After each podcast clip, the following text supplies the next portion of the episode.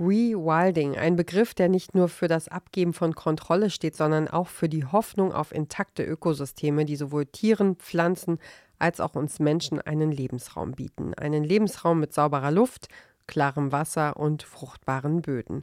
Das beschreibt die Journalistin Simone Böker in ihrem Buch Rewilding auf der Suche nach einem Gleichgewicht zwischen Mensch und Natur. Wie funktioniert das? Worin besteht der Unterschied zu anderen Formen der Renaturierung und wie kann Rewilding zu mehr Klimaschutz beitragen? Um diese und andere Fragen geht es jetzt. Schön, dass ihr zuhört. Mission Energiewende der Detektor FM Podcast zum Klimawandel und neuen Energielösungen. Eine Kooperation mit Lichtblick, eurem Anbieter von klimaneutraler Energie für zu Hause und unterwegs. Simone Böker beschreibt in ihrem Buch Rewilding, wie wir ein vollkommen neues Verhältnis zur Natur entwickeln können und so der Klimakrise entgegentreten. Ihr Buch macht Hoffnung. Sie schreibt, das Artensterben ist nicht unaufhaltsam und wir können etwas dagegen tun. Wie das aus ihrer Sicht möglich ist, darüber hat meine Kollegin Alea Rentmeister mit ihr gesprochen und das Gespräch hört ihr jetzt. Hallo Frau Böker, schön, dass Sie da sind. Ja, guten Tag. Sie schreiben, die Debatte um Rewilding wird vor allem in Großbritannien geführt. Tatsächlich ist uns hier im Klimapodcast von Detektor FM der Begriff auch noch nicht untergekommen. Was ist denn der Unterschied eigentlich zwischen klassischem Naturschutz oder auch Renaturierung und Rewilding? Der klassische Naturschutz beschäftigt sich eigentlich vor allem Dingen mit dem ähm, Artenerhalt und dem Biotoperhalt. Also das heißt, es wird vor allem Dingen der Fokus auf bedrohte Tier- und Pflanzenarten gelegt und äh, Bedingungen geschaffen, damit die irgendwo gut äh, an, sich ansiedeln und dort weiter bestehen können. Und Rewilding äh, hat einen anderen Ansatz, weil ähm, davon ausgegangen wird, dass einfach sozusagen, dass man sich nicht nur in Anführungszeichen um die einzelnen Bestandteile eines Ökosystems kümmert, sondern um, um das ganze Ökosystem. Also man versucht einfach grundsätzlich Ökosysteme wieder in einen ähm, Zustand zu bringen, dass sie sich selber erhalten können und ähm, ja, und was dann dort passiert und was sich dort dann ansiedelt, das ist dann gar nicht mehr so sehr das Business der Naturschützer, sondern das kann dann Natur eigentlich selber entscheiden oder selber äh, sich entwickeln und sich selber regenerieren, ohne dass es da irgendein Ziel gibt. Also Naturschutz arbeitet immer sehr stark mit Zielen, ne, dass man bestimmte Tierarten oder Pflanzenarten eben erhalten möchte. Und Rewilding verzichtet auf diese Ziele und sagt einfach, wir versuchen, dass einfach Natur ohne den menschlichen Eingriff an sich wieder ähm, funktionieren kann. Also genau, es geht ganz stark darum, sich überhaupt als Mensch da rauszuziehen und nicht mehr einzugreifen, nicht zu managen, keine Pflegemaßnahmen vornehmen zu müssen, sondern einfach äh, Natur in einen Zustand zu bringen, dass sie sich sozusagen um sich selber kümmern kann und äh, dann auch sozusagen die Selbstheilkräfte aktivieren kann und der Mensch einfach gar nicht mehr da irgendwie drin rumpfuschen muss. Ja, Sie haben es gerade gesagt, Re Rewilding bedeutet die Natur, sich eben selbst zu überlassen und natürliche ökologische Prozesse wiederherzustellen. Welches Potenzial sehen Sie denn darin für Umwelt und Klima auch? Ja, das Potenzial liegt vor allen Dingen darin, dass sich dann Artenvielfalt eigentlich äh, sozusagen von alleine wieder einstellt. Also dadurch, dass eben natürliche Prozesse dort wieder stattfinden. Also das heißt eben, es müssen bestimmte Voraussetzungen auch erstmal geschaffen werden. Das kommt natürlich auch von Ort zu Ort äh, darauf an, wie der Ursprungszustand sozusagen aussieht. Ähm, aber wenn man Voraussetzungen schafft, das heißt vor allen Dingen auch manchmal äh, bestimmte Tierarten wieder ansiedelt, die vielleicht fehlen in einem Ökosystem, weil wir ja einfach sehr, sehr viele Tierarten schon verloren haben. Und je löchriger sozusagen dieses ganze Netzwerk ist, umso schwieriger wird es dann für ein Ökosystem auch irgendwie selbstständig zu arbeiten. Aber je mehr Tierarten und Pflanzenarten dann wieder vorkommen äh, und dieses Lebensnetzwerk wieder geflickt wird, umso mehr passiert dann dort auch wieder und umso mehr Arten können sich auch wieder ansiedeln und Artenvielfalt entsteht sozusagen von selbst dann wieder. Und das ist eigentlich ja viel praktischer, weil eben der Mensch dann nicht mehr sich so sehr stark drum kümmern muss. Also es ist sehr viel kostengünstiger, es ist auch sehr viel Arbeits, äh, weniger arbeitsaufwendig und ja, eigentlich ja auch eine ganz bestechende Idee, dass man sagt, gut, Natur ist völlig in der Lage, alleine klarzukommen. Wir müssen nur dafür sorgen, dass das dann auch passieren darf. Und das ist ja oft das Problem, dass es eigentlich diese Flächen gar nicht gibt, die nicht genutzt werden oder die nicht vom Menschen in irgendeiner Form gemanagt oder kontrolliert oder irgendwie, ja, wo nicht eingegriffen wird. Und das ist eigentlich eines der großen Themen im Rewilding, solche Gebiete zu finden oder eben diese Nutzung dann zurückzufahren, so dass natürliche Prozesse auch wieder stattfinden können. Für Ihre Recherche, da waren Sie ja unter anderem in Großbritannien. Das Land gehört zu den Ländern in Europa mit der größten Naturzerstörung und der geringsten verbleibenden Artenvielfalt. Wie wird Rewilding denn dort eingesetzt? Äh, ja, Großbritannien, das ist ähm, in der Tat, das fand ich auch sehr interessant, ähm, weil man das gar nicht so zusammenbringt. Diese die grüne Insel, wo ja viele auch gerade wegen der Natur hinfahren und ähm, das ja auch äh, eben landschaftlich sehr schön und, und äh, grün wahrgenommen wird. Aber tatsächlich ist die Artenvielfalt sehr gering. Es gibt nur zehn Prozent Wald, also der europäische Durchschnitt liegt bei 30 Prozent und es gibt sehr, sehr viel Landwirtschaft. Also auch überdurchschnittlich jetzt im europäischen Vergleich bei 70 Prozent liegt der Anteil der Landwirtschaft und das ist schon sehr, sehr hoch. Und ähm, deswegen ist in, in Großbritannien vor allem ähm, ein großer Schwerpunkt liegt darauf, auch Landwirtschaft äh, zu verwildern sozusagen. Also das heißt, viele Landwirte haben auch zu kämpfen mit unprofitablen Böden, weil eben nicht alle Böden überhaupt geeignet sind für Landwirtschaft oder nur sehr wenig Ertrag bringen. Und die sagen, diese Flächen nutzen eigentlich viel mehr, wenn man sie also für die Landwirtschaft aufgibt und da sie eben rewildet oder wieder verwildern lässt und dort dann wieder sich Ökosysteme ansiedeln können. Das ist von einem viel größeren ökologischen Nutzen, als der Nutzen jetzt äh, ist, für sie für Landwirtschaft zu nutzen und äh, da eben nur ganz wenig Ertrag überhaupt rauszuholen aus dem Boden. Von daher ist das eine große Bewegung. Also da sind sehr viele Landwirte dabei, äh, zumindest Teilflächen, die jetzt überhaupt nicht äh, geeignet sind, äh, zu verwildern. Ja, und dann gibt es aber auch viele so Gemeinschaftsprojekte, was ich immer sehr schön finde, wo sich dann auch so Kommunen, Dörfer zusammentun und äh, teilweise dann auch gemeinschaftlich Flächen wieder zurückkaufen. Und es gibt so ein paar Crowdfunding Projekte, wo ähm, Dörfer sich äh, Flächen wieder zurückgekauft haben und dort verwildern und auch sehr viel Bildungsprojekte dort dann äh, aufziehen und versuchen auch wirklich das dann als Gemeinschaft in irgendeiner Form zu äh, bewirtschaften und äh, Dörfer, die sich auch wieder verwildern, also die be bestimmte Gemeinschaftsflächen dann auch der Natur zurückgeben und das finde ich sehr ermutigend und sind ganz schöne Projekte, die ich da auch besucht habe.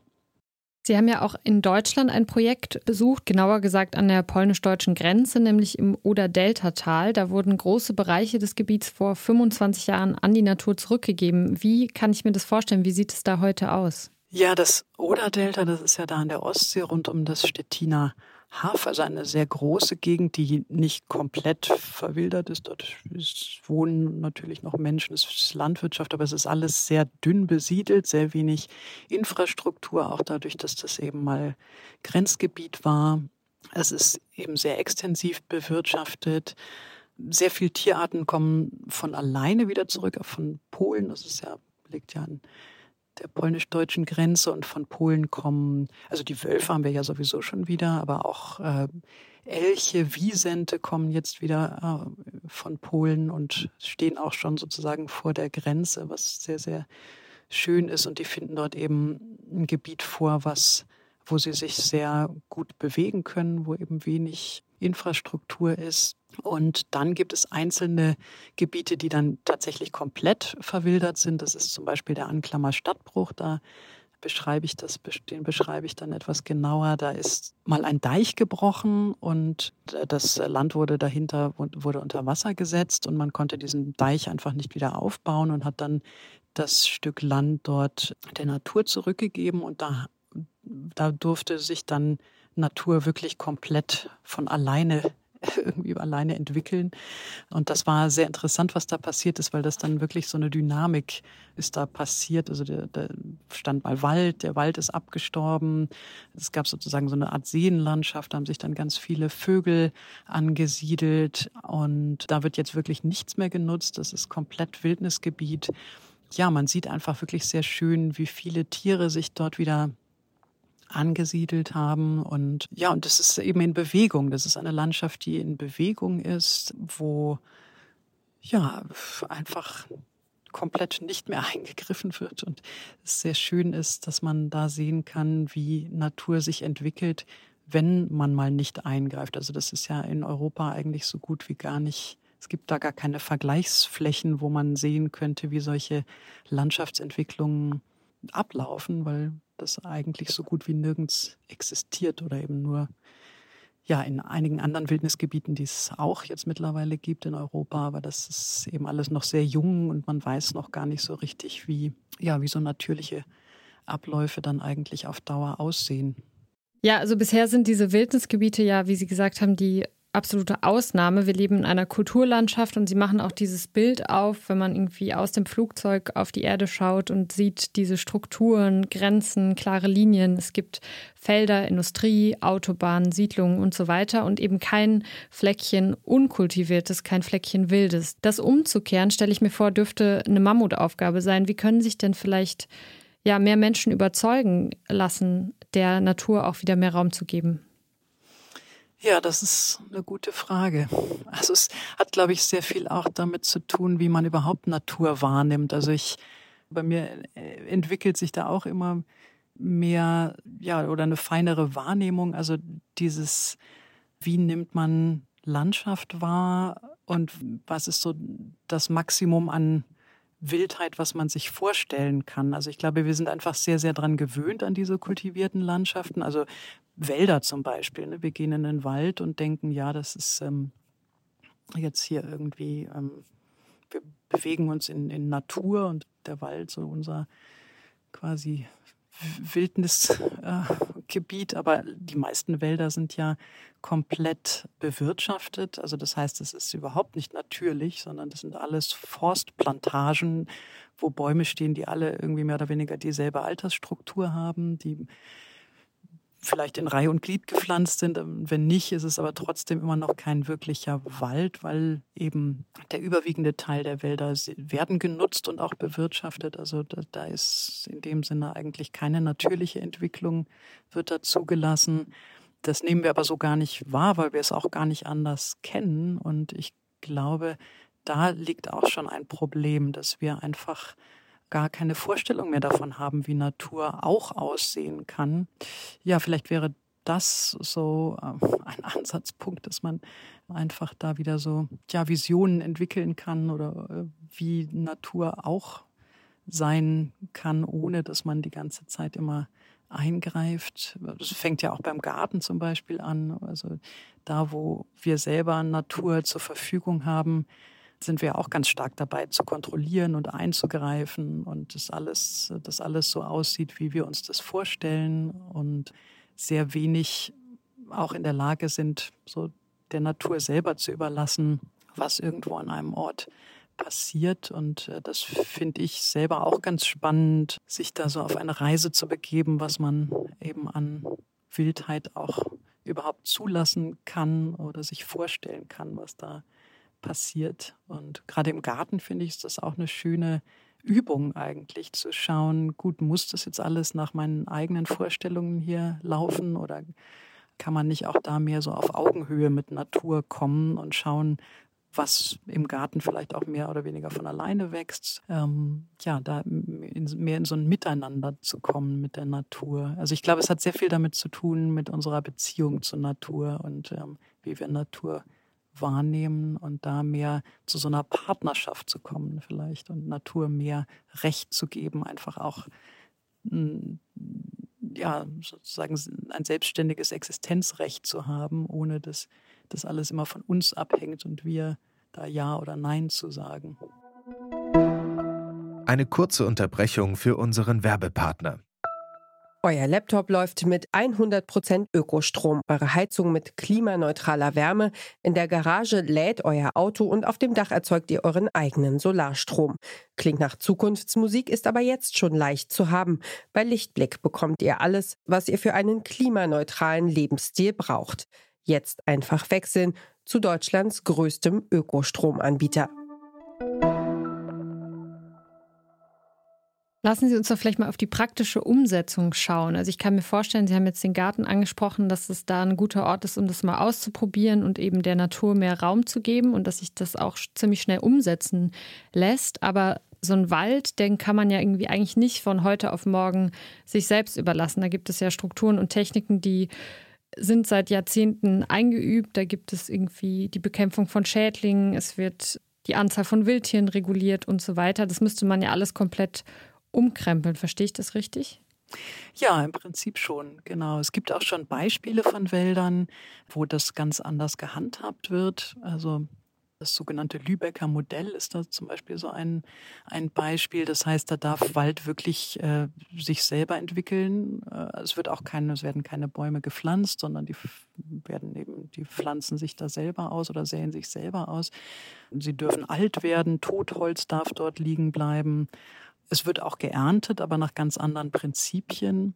Nämlich es werden dann einzelne Bäume äh, rausgenommen, ohne dass das so groß auffällt. Ne? Also die Altersstruktur von, von sozusagen natürlichen Wäldern ist eine ganz andere. Dadurch siedeln sich auch wieder viel mehr Arten an, weil zum Beispiel in Totholz, ne, Totholz ist so ein ganz wichtiger Lebensraum für ganz viele Insekten, Vögel. Dadurch sehen die Wälder dann ziemlich schnell sehr anders aus. Also es dauert natürlich auch, also genau das, das stimmt, dass das nicht von heute auf morgen geht, weil gerade bei Wäldern, das, das dauert dann natürlich schon, bis sich da andere Strukturen entwickeln. Aber gleichzeitig geht es auch wieder recht schnell. Also wer da Natur auch im, gerade im Garten beobachtet, da sieht man ja schon, dass sich Natur auch sehr schnell da wieder Platz verschafft. Und da, man muss einfach anfangen ja, mit den, mit den Schädlingen, das ist auch ein, ein ganz interessantes Thema, gerade so Rehe, Damm, Ramm, äh, Rotwild, ähm,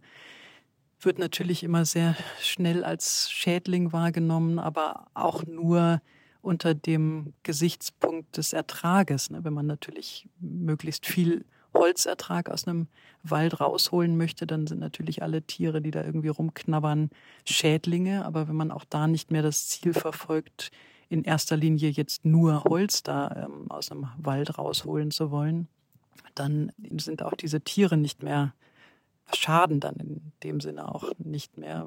Genau, das ist alles dann wieder eine Frage von, wie schauen wir drauf und schauen wir eben mit diesem Nutzungsgedanken auf Natur oder lassen wir Natur einfach erstmal in erster Linie sein und ähm, schauen dann gut, wie können wir den schon auch nutzen, aber nicht nur mit diesem Nutzungsgedanken immer überall unterwegs zu sein.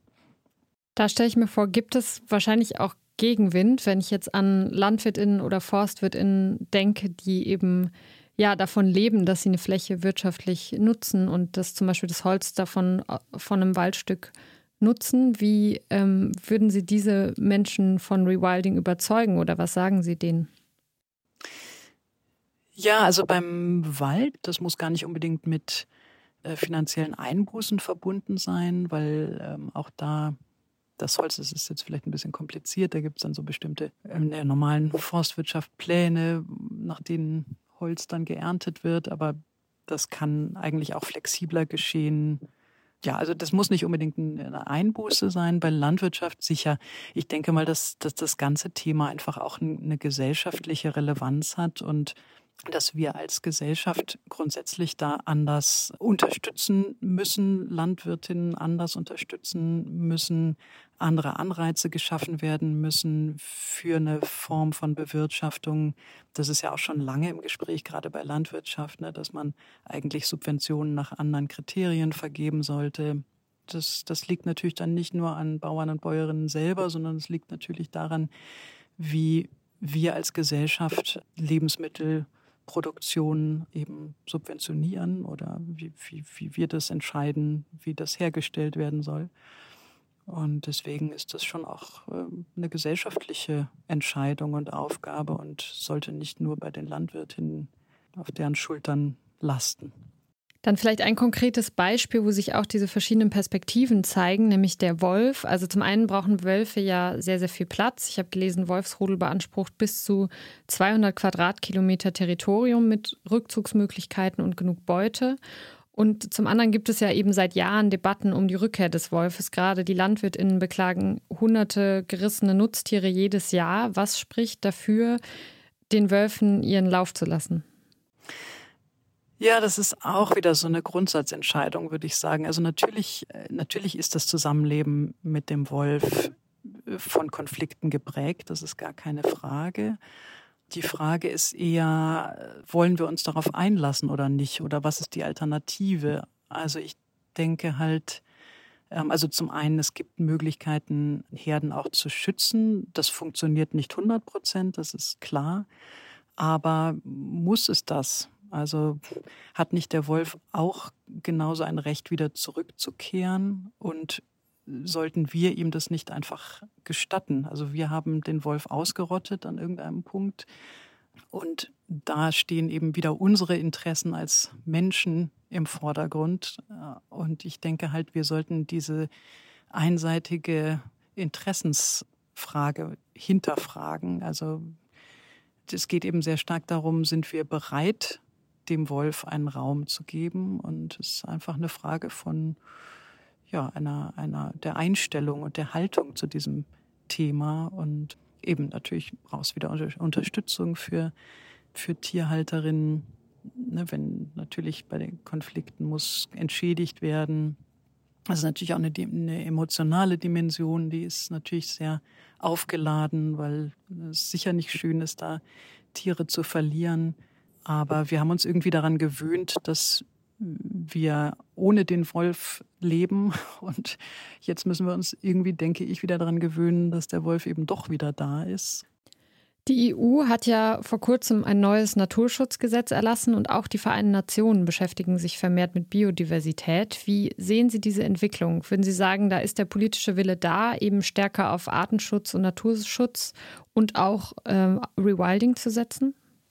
Ja, auf dem Papier schon. Also da gibt es ja auch viele gute Programme schon äh, auf EU-Ebene, auf UN-Ebene, Dekaden der Biodiversität, Dekade der Wiederherstellung der Artenvielfalt und so weiter und so weiter. Also an solchen Bekenntnissen mangelt es ja nicht, äh, aber es hapert eben ganz massiv an der Umsetzung.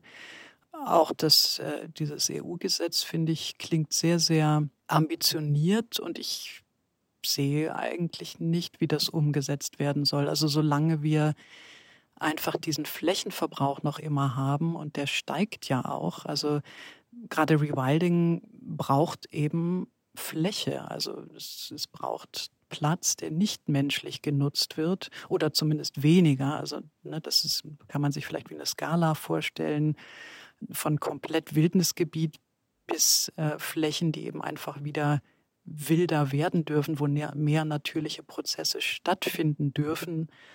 Es muss gar nicht äh, komplett nicht genutzt werden, aber einfach extensiver, weniger, ja, einfach weniger genutzt werden oder, oder naturverträglicher genutzt werden. Und so eine Entwicklung sehe ich eigentlich nicht, sondern eher das Gegenteil. Also es wird immer mehr Fläche bebaut, versiegelt. Wir brauchen Fläche für erneuerbare Energie. Das ist einfach ähm, ein wahnsinniger Flächenverbrauch äh, und jetzt auch noch im neuen Deutschland-Tempo, wo noch weniger geprüft werden soll und wo noch weniger sozusagen Hindernisse da sein sollen, um eben da Fläche auch verbrauchen oder in dem Sinne nutzen zu können. Und das, glaube ich, steht dem ganz stark äh, im Wege. Und ja, da sehe ich nicht, wie, wie dieser Konflikt irgendwie gelöst werden soll. Sie selbst sind ja, wenn ich das richtig gelesen habe, von den Wildkräutern her zum Rewilding gekommen. Was fasziniert Sie bis heute an dem Thema besonders und was motiviert Sie vielleicht auch ja, diesen Kampf gegen Windmühlen aufzunehmen und auch mit Ihrem Buch einfach nochmal für dieses Konzept sich einzusetzen? Ja, ich glaube, ich bin einfach, bin einfach ein sehr großer Fan von Natur. Ich liebe es, draußen zu sein. Ich auch mit den Wildkräutern, also Pflanzen im Kleinen äh, wie im Großen, finde ich einfach ganz wunderbar. Es ist äh, total schön, draußen zu sein und ähm, und ich glaube, es ist gerade jetzt im Moment ein total wichtiger Zeitpunkt, sich dafür einzusetzen, dass nicht noch mehr verschwindet, weil das, glaube ich, eines der Hauptprobleme ist. Also nicht nur für das, das äh, Artensterben, sondern auch Klimaschutz. Also das hängt ganz stark damit zusammen, dass einfach immer mehr Lebensräume verschwinden und wir Natur so wenig Raum geben. Und jetzt ist, glaube ich, der wichtige Moment, sich dafür zu engagieren und zu schauen, dass da nicht noch mehr verschwindet. Und Rewilding, finde ich eben, ist diese wunderschöne positive Botschaft, dass das auch wieder umzukehren ist. Also nicht immer und natürlich können wir ausgestorbene Arten nicht wieder irgendwo hervorzaubern, aber es ist eben möglich, auch, auch wieder Vielfalt zu schaffen. Und ja, und was mich ermutigt, ist einfach viel rausgehen und zu sehen, was es immer noch gibt und diese, ja, sich da verzaubern zu lassen. Und ähm, diese Naturbeziehung auch selber so zu leben. Und das finde ich ein ganz großes Geschenk und es ist einfach wunderschön. Das ist das Schlusswort der Journalistin Simone Böker. Vielen Dank für das Gespräch, Frau Böker. Vielen Dank ebenso. Rewilding, das Konzept, die Natur sich selbst zu überlassen, kann zu mehr Arten- und Klimaschutz beitragen. Umsetzbar ist es im Vorgarten, aber auch auf kilometerweiten Flächen. Das war der Klimapodcast von Detektor FM für diese Woche. Ideen, Anregungen und Feedback nehmen wir gerne an per Mail an klima.detektor.fm. Wenn ihr keine Folge verpassen wollt, dann abonniert doch gern diesen Podcast überall da, wo ihr auch sonst gerne Podcasts hört und sagt einem Menschen weiter, wenn euch gefällt, was wir hier machen. Das bringt uns mit Menschen zusammen, die sich vielleicht auch für die Podcasts von Detektor FM interessieren. Danke euch, macht's gut. Ich bin Ina Lebetjew. Tschüss, wir hören uns.